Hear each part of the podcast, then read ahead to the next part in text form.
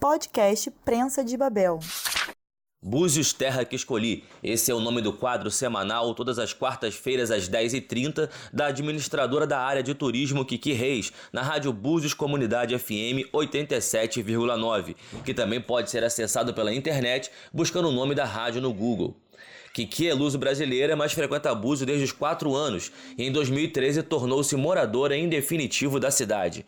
É formada em administração de empresas com pós-graduação em gestão de produtos turísticos e muitos cursos técnicos, além da sólida experiência de 15 anos trabalhando no trade turístico em Portugal.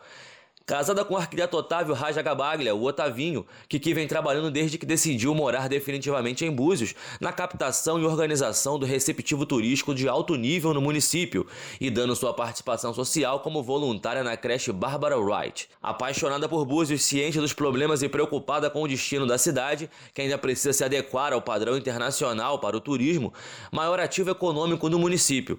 Teve a ideia do quadro como mais um espaço para discutir Búzios e encontrar junto com a comunidade soluções para mantermos este paraíso. Além do rádio, que aqui também está utilizando as redes sociais como forma de interação para formar uma corrente de atenção em torno dos temas de maior interesse da cidade, a começar com o que ela mesmo diz por educação, saúde e turismo. E é isso que vamos conferir hoje aqui na prensa, conversando com o Kiki Reis. Kiki Reis, quem é você? Tenho dupla nacionalidade, sou brasileira e portuguesa. Passei boa parte da minha vida entre a Europa e o Brasil. Me formei em administração de empresas no Rio de Janeiro e posteriormente fiz uma pós-graduação em gestão de produtos turísticos em Portugal. Durante os anos que morei fora, tive a oportunidade de concluir outros vários cursos técnicos na área de hotelaria. No mais, sou uma pessoa absolutamente normal, apaixonada por Búzios, local que comecei a frequentar desde meus quatro anos de idade. Fala um pouco para quem está te ouvindo sobre a sua relação com o município de Armação dos Búzios. Como disse, comecei a frequentar Búzios com 4 anos de idade e mais tarde, cada vez que vinha ao Brasil, tentava sempre arranjar um jeito de passar uns dias em Búzios. Fiquei muito na Praia do Canto, na casa da dona Bebete, mãe do Otavinho, hoje meu marido. Essa pergunta que eu vou fazer é muito comum, mas ao mesmo tempo ela é muito importante. Para uma pessoa que viveu no exterior, como é viver aqui em Búzios? Eu sou uma pessoa muito ativa. Logo que eu me mudei para aqui, eu fui buscar frentes de trabalho. Afinal, o Otávio requer atenção, mas não tanta. Desde moça, para tristeza dos meus pais, sempre fui muito independente. O meu primeiro trabalho foi aos 17 anos. De lá para cá, nunca parei de trabalhar. Apesar dos estudos, nunca deixei de trabalhar. Aqui não seria diferente. Hoje administro o escritório do Otávio, presto consultorias hoteleiras, ministro cursos de requalificação na área, administro casas, organizo grupos e eventos na busca de melhorar a visibilidade do nosso Búzios e sou voluntária na creche Barbara Wright desde que cheguei. Kiki, a pergunta que fica é como é que você consegue tempo para fazer isso tudo? Pode falar aí para quem está te ouvindo. Para mim, quase tudo na vida é uma questão de organização e metodologia. Todas essas minhas frentes de trabalho são muito bem organizadas e estou sempre buscando novos desafios. É uma questão de postura na vida. Me sinto confiante e preparada para abrir nova frente de trabalho. Quero usar todo o conhecimento que adquiri ao longo desses anos de trabalho e me juntar aos que acreditam ainda ser possível requalificar Búzios como destino turístico de excelência. Das diversas experiências que teve tão importantes ao longo da sua carreira no exterior e também ao retornar ao Brasil, o que seria aplicável aqui na cidade de Búzios? Tive uma experiência interessante, muito parecida com a realidade de Búzios. Durante cinco anos, eu estive à frente de um hotel que é um palácio do século XVIII, classificado como patrimônio mundial, se chama Palácio de Setiais. Ele fica em Sintra, uma vila histórica perto de Lisboa. Os municípios de Sintra, Oeiras, Estoril e Cascais, que juntos são conhecidos como região da Costa do Sol ou Riviera Portuguesa, sofriam muito com os grandes picos de sazonalidade, como o Búzios sofre.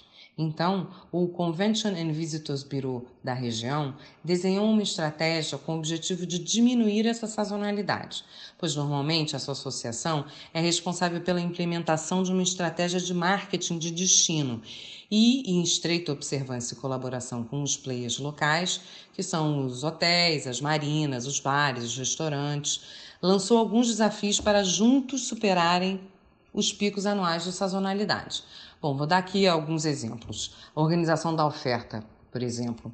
Você não pode responder um pedido para a organização de um grande congresso durante a época baixa, onde existe a diferença de preço de um quarto duplo dentro da mesma categoria de hotel. Então foram criadas tabelas de preços anuais para facilitar a equipe comercial do Convention e Visitors Bureau, que passou a prospectar esses grandes congressos, lançamentos de carros, feiras, etc. E foram criados materiais de apoio, de suporte para essas visitas e para representação, para representar a região em feiras internacionais também, etc. Um outro exemplo foi a necessidade da equiparação do nível de serviço prestado. Todos os players tiveram que entender a necessidade de investir no treinamento de pessoal e foram criados patamares de exigência nos diversos tipos de interação com o cliente. Bom, depois de mapeada a oferta da região, entendeu-se a premência da abertura de um centro de congressos. Então, o Centro de Congressos do Estoril foi inaugurado em 2001 e ajudou a alavancar muito negócio na região, reduzindo em muito a sazonalidade.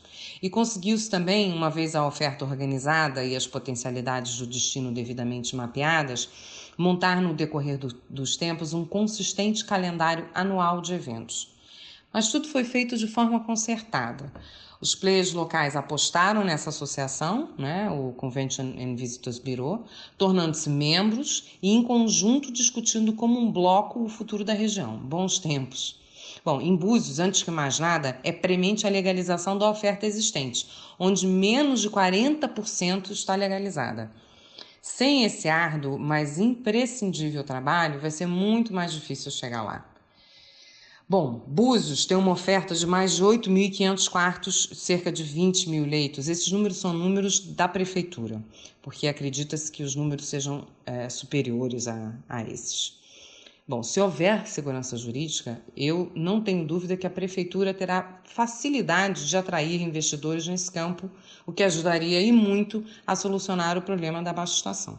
Agora tem uma pergunta inevitável para esse momento, que é nós estamos enfrentando uma crise sem precedentes é, relacionadas ao, ao, avanço do coronavírus, que tem nos colocado em isolamento social e tantos outros problemas. O que você acha que poderíamos fazer para reduzir o impacto, em especial econômico, no nosso município nesse momento?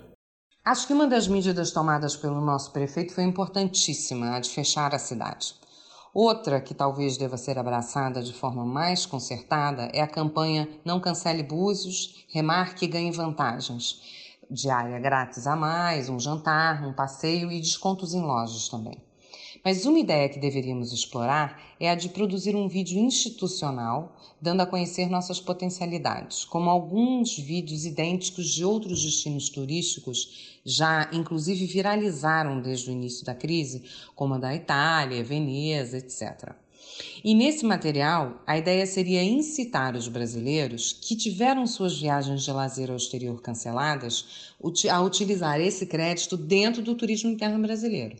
Bom, acredito que seja mais factível produzir essa campanha juntamente com a Secretaria de Turismo do Estado do Rio de Janeiro, uma vez que não temos oferta de aeroporto na região que se enquadre.